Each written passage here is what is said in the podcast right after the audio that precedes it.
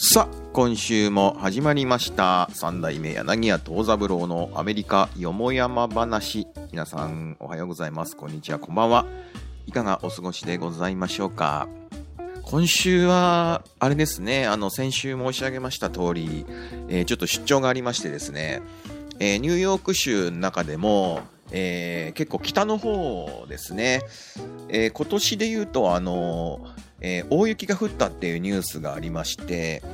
あのバッファローって皆さんね、ニュースでよく見たと思うんですよ。ニューヨークでものすごい吹雪が来てっていうね。あそこまではいかないんですけど、もうちょっとね、気持ち西ぐらいかな。でも山の中ずっと行って、えービンガントンっていうところがありましてね、そこに州立大学、ビンガントン州立大学っていうのがあって、ニューヨーク州立ですけど、えーそこがまあ、えー結構大きい大学で、パブリック IB かなんかにも入ってると思うんですけど、そこに呼んでいただいたんで、えー行ってまいりましたよ。あのー予言した通り、あの、車で行きましてね、初めてのロングドライブ。いやー、疲れましたね。っていうのもね、ちょっと気疲れしたところがあって、あのー運転自体は、あのーなん、大変ではなかったんです。あの行きね、あの、ニューヨークの市内から抜けるときに、いつも通りちょっと道を間違えて、えーなぜかラガーディア空港に一回行っちゃったっていうのがありましたけど、えーあの、ずっとね、4時間なんですよ。地図上では3時間半ぐらいで表示されるんですけど、まあ、途中でガソリン入れたり、で、それでね、ちょっとやってしまいましてですね、事故ではもちろんないんですけど、途中で全然人がいないような、人っていうか車が通んないようなところに差し掛かりましてね、2時間ぐらい経ったところで、で、結構ね、あの、走行車線で走ってたんですけど、そんなにスピード出してなくて、まあ、あのいたんですよ。で、あんまり車も通ってないんで、でも何回もね、あの、ピックアップトラックに煽られましてですね、煽り運転されて、で、なんかちょっと悔しいなと思ってね、少しスピード出したんですよ。したら気づいた時には、後ろにピカピカピカっと光るダッチが。私、スピード違反で捕まりましてですね。いやー、参りましたね。それで、初めてで、初めての遠出で初めてのスピード違反。日本でも捕まったことなかったんですけど、どこに隠れてたんでしょうかね。いつの間にかに後ろにピカピカ光る車がついててですね、最初俺じゃないと思ってずっと無視してたんですけど、もうダメですね。で、路肩に止めさせられてですね、止めてですね、なんでお前はすぐプローバーしないんだとか言われ、えー、ガクガク震えながら免許証と、それからあの、なんていうんですか、車の証明書、レジスターみたいなの見して、切符切られましたね。で、一応その書類ももう、あの裁判所の方に送ったんですが、いやー、それがね、だからあったんで、まあ結構、あの、時間かかるかもしれないなと、初めてのやつなんでね。で、余裕持って行ったんですよ。で、夕方からの公演なので、あの、十分時間は大丈夫なんで、ホテル先チェックインしてから大学来てくださいって言われてて、まあ大丈夫だったんですけど、あのーどんどんどんどん、そこの捕まったあたりの時はすっごく天気がいい場所だったんですよ。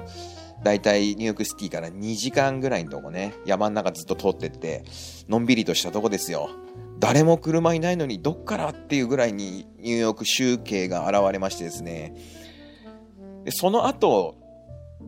まあ、のんびりと言ってたわけですね。でも、それがすっごい悔しいから、どうしていいかわかんないし、とりあえず安全運転、絶対あの、速度違反しないように2回も捕まったらシャレになんないですからね。それでね、あの、やっぱりその、奥の方ですよ。3時間半、4時間ぐらい経ってきたらもう吹雪になってきて、あの、ホテルに着く頃には雪が降ってましてね。雪の中大学に行って、大学で、あのまあ、ワークショップを1時間やって、その後公演ってのはスケジュールだったんですけど、もう開き直ってですね、あの先生方にもスピード違反で捕まったっていうことを白状いたしまして、もうそんなことやってるからね、あれですよ。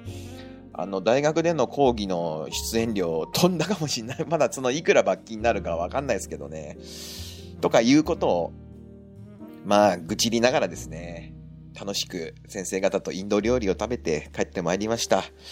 今回あの、ビンガムトンは一回 in person でやってて、去年は、えっ、と、オンラインでやらせていただいて、去年かな、一昨年かな。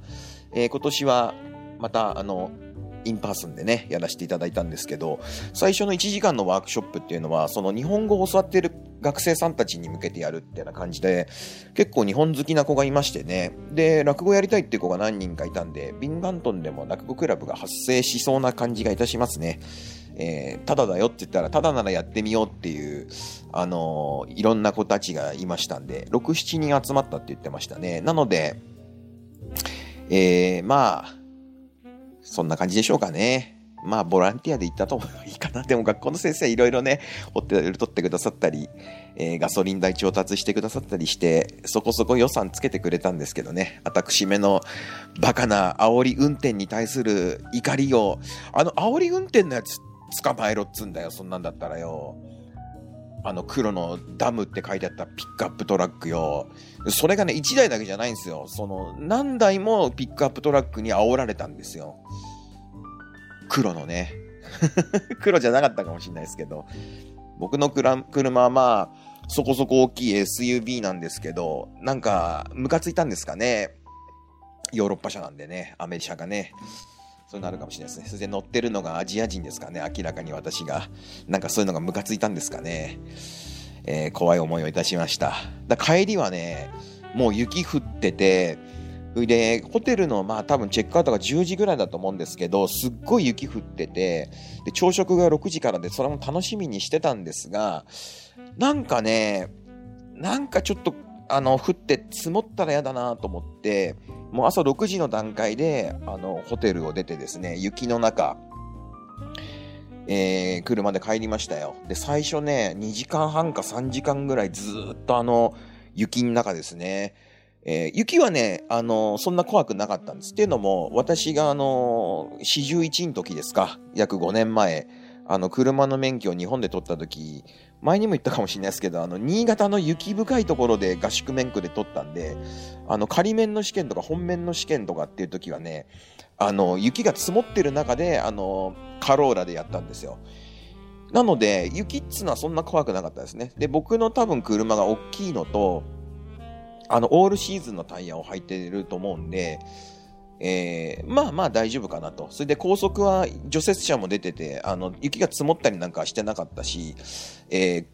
絶対スピード違反で捕まりたくないんで、もうどんどん他の車に抜かせるぐらい、もう速度、速度範囲内で、もう、もう見まくりですよ。55マイルだ、55パーマイルだとかね、65だここはとかね、70だとか、すっごい見ながら、で、聞いたところによると10%オーバーぐらいまでは大丈夫って言ってたんで、その範囲内で、で急ブレーキなんかしたら危ないですからね。でも絶対安全運転、それと車間距離。で、誰もいないところでも、僕の車も白いんですけど、白い車がいて見えなかっただけっていうのは嫌だから、必ずウインカーもつけて、誰もいないようなとこでも。まあ、それでね、で、結局、やっぱりシティに帰ってくると、ちょっと複雑なんですね、高速がね。だ行きとちょっと違うルートになっちゃったのかな。全部 Google マップのやつで来たんですけど、気づいたらね、ちゃんとその通りに出たはずなのになぜかあの、マンハッタンの北の方のハーレムのあたりに出ちゃって、なんだこれみたいな。で、ぐるぐる回ってて、なかなかね、私の家の方のね、高速に乗れなかったんですけど。まあでもね、ここ今月だけでもね、結構あのー、その、えー、あれなんつうんだ、グランドセントラルエクスプレイスウェイっていうのかな、うちの前通ってる。で、うちのとこからね、2、3分で高速すぐ乗れて、で、フラッシンガなんかも行けるし、あの、メッツの球場なんかも近いし、それ乗ってずっと先まで行くと、アストリア過ぎてマンハッタンも行くってな感じなんですよね。でね、だんだんそれがね、分かってきましたよ。最初ね、何回も間違えて、あの、スーパー温泉があるフラッシングのとこまで行くと15分で出んのに30分かかったりしてたんですけど、それはね、僕が出口、入り口を間違えてるからなんですよ。でね、それがだんだん分かってきて、それとね、フラッシングに入っても混んでるところをどう行ったらいいかっていうのもだんだん分かってきたんで、やっとね、車買って、まあ1ヶ月、2月は乗んなかったんですけど、えー、1月の終わりに買いましたね。25日とか。そんぐらいしたっけ？で、今月が今1月の、あ、3月の15日ぐらいですか ?20 日分ぐらい乗ったんですかね。で結構乗ってますけど、最初はだからあの、えっ、ー、と、ガソリンの入れ方すらわかんなかったですよ。で、僕の車はね、あの、運転席と逆側にあれがついてるんですよ。ガソリン入れるやつがね。で、止めんのもね、だから難しいんですよ。反対側にやんなきゃいけないんで。運転席と逆側の方にあっちをつけなきゃいけないんでね。でね、ガソリンスタンド入るときも何回か危ない思いをして、対向車とぶつかりそうにはなってないけど、あ、来てるなとかっていうのを間違えたり、今回もね、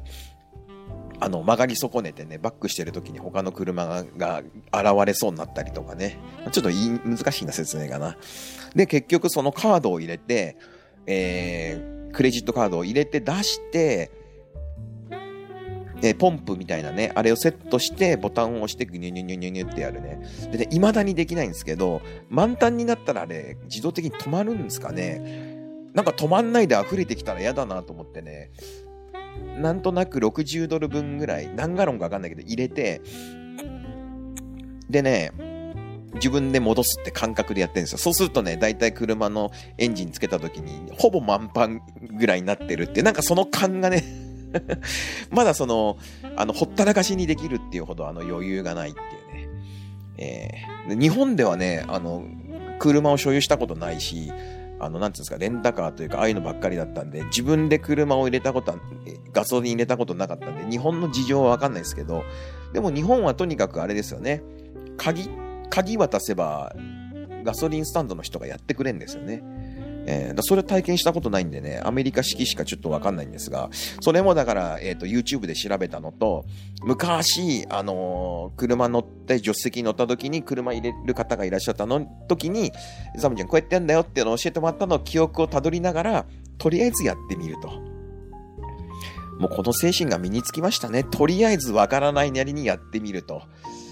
今回もその切符切られて紙渡されたのも、わからないなりに一応郵便で裁判所の住所を書いて自分の名前等を記入して送り返すっていうのもやってみたんですよ。何事も経験。もう四十六過ぎてね、こんな毎日新しいことやるかなってぐらいにね、やるかなっていうか、そのスピード違反に関してみれば、私が犯罪をというかね、交通違反を起こしてしまったので、クリミナルって書いてあって、ちょっとやっぱドキッとしますよ。全く私がいけなくて、そんなことはしない方がもちろんいいんですけど、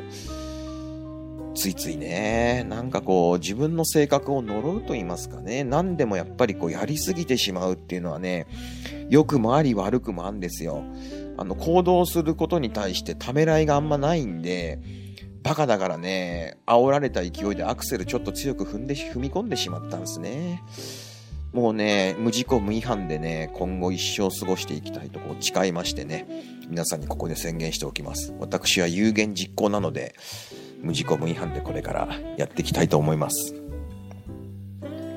まあそんなようなわけでございましてね、珍道中というほどのあれでもないですけど、ビンガントン行ってね、久しぶりにあの、カレー料理店連れてっていただきまして、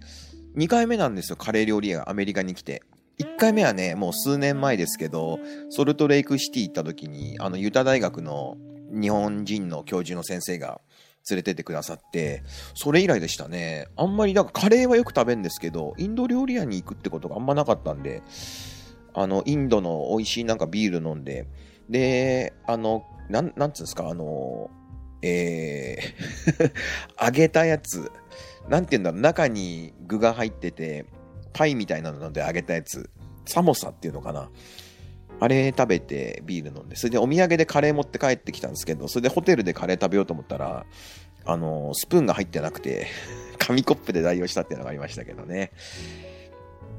まあ、そんなわけで、まあ、それがだから今週の前半だったわけです。それで帰ってきてもぐったり疲れたんですけど、そうもいかず仕事は山積みなので、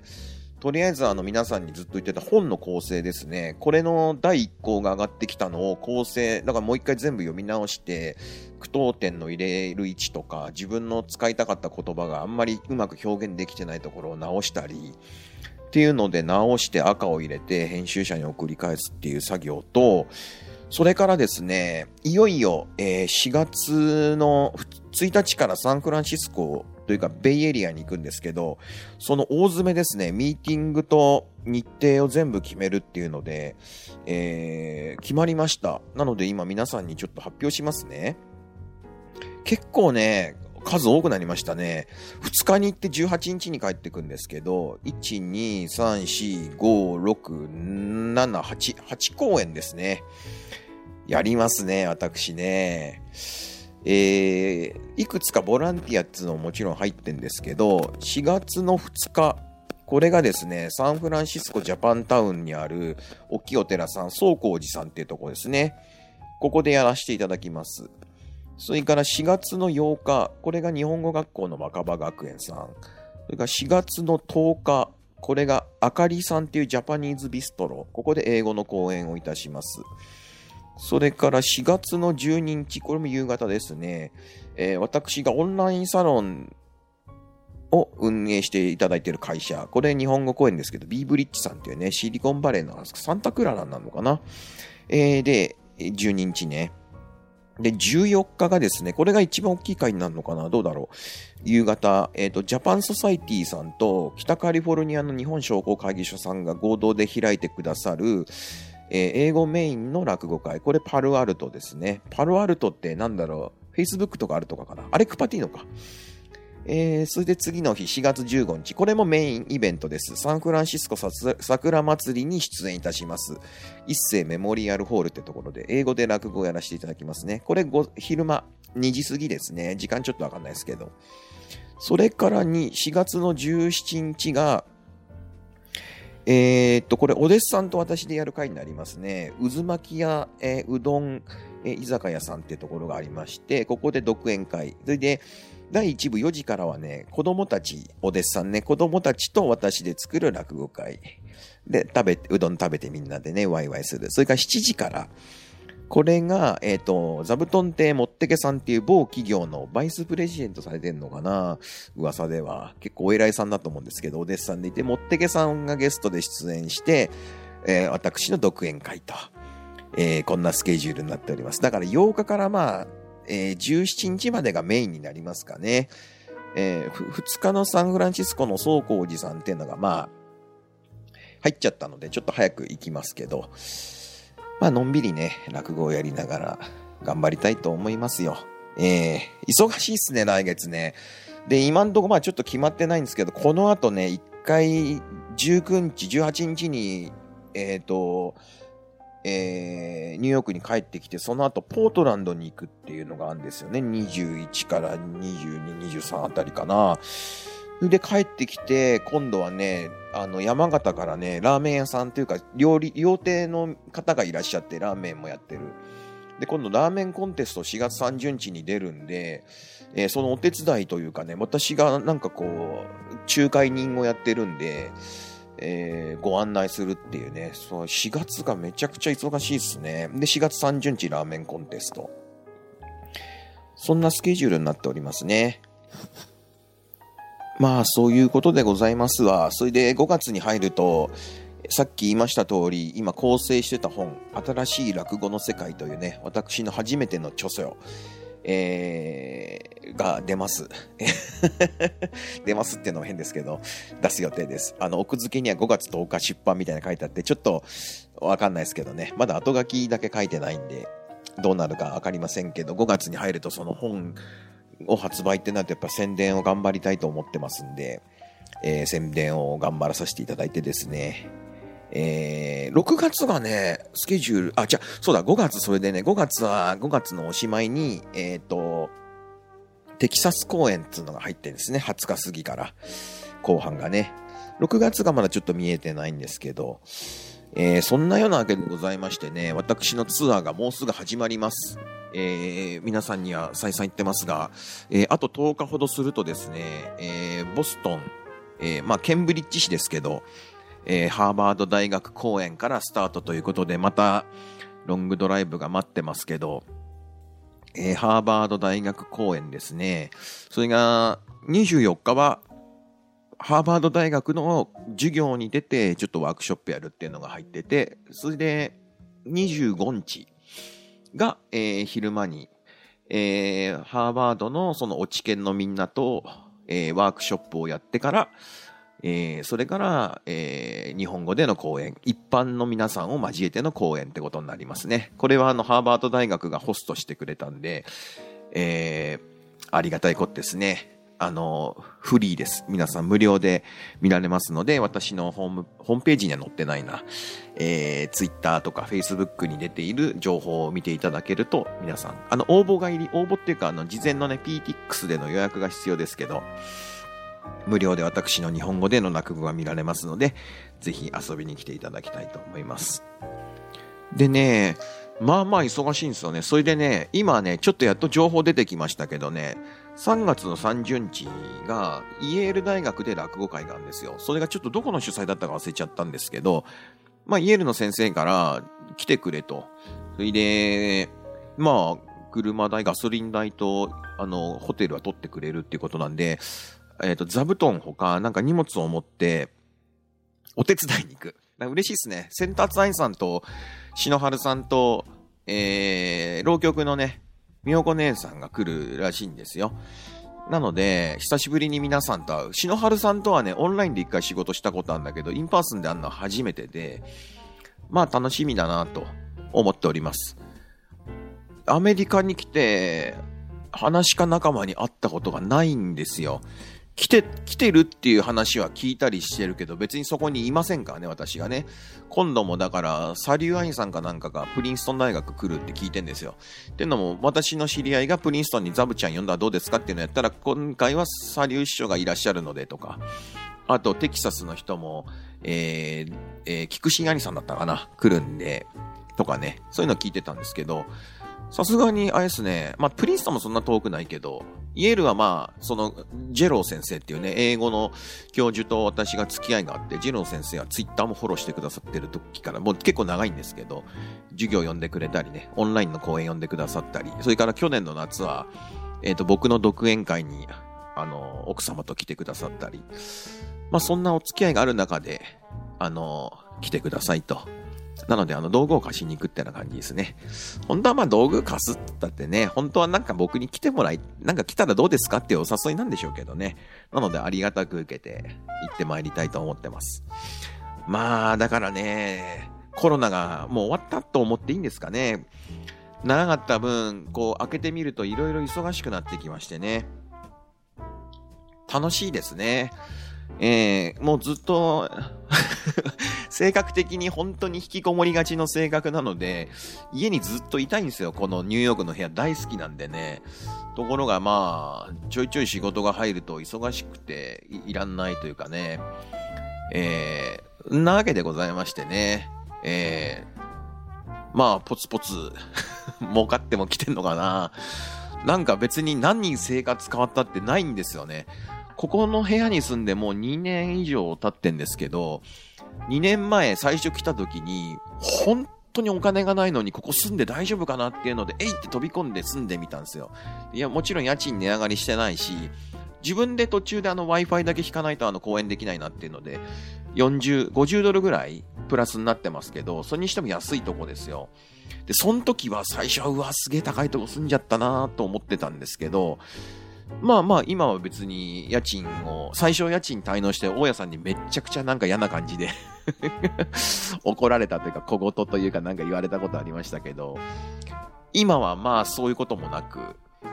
なんならもう、まとめて、あの、旅行くときなんかチェックで払ってって、って感じですけどね。だから、でも、住んでるとこも変わんないし、食べてるものも、大して変わってないですよね。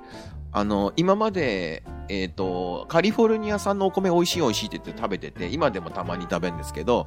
お米だけはニューヨークライスファクトリーさんから今は山形のつや姫を取り寄せて食べてる。だからちょっと若干高い米食べてますけど、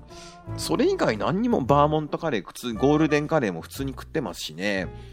あと、スーパーで買ってきた鮭を切って焼いて、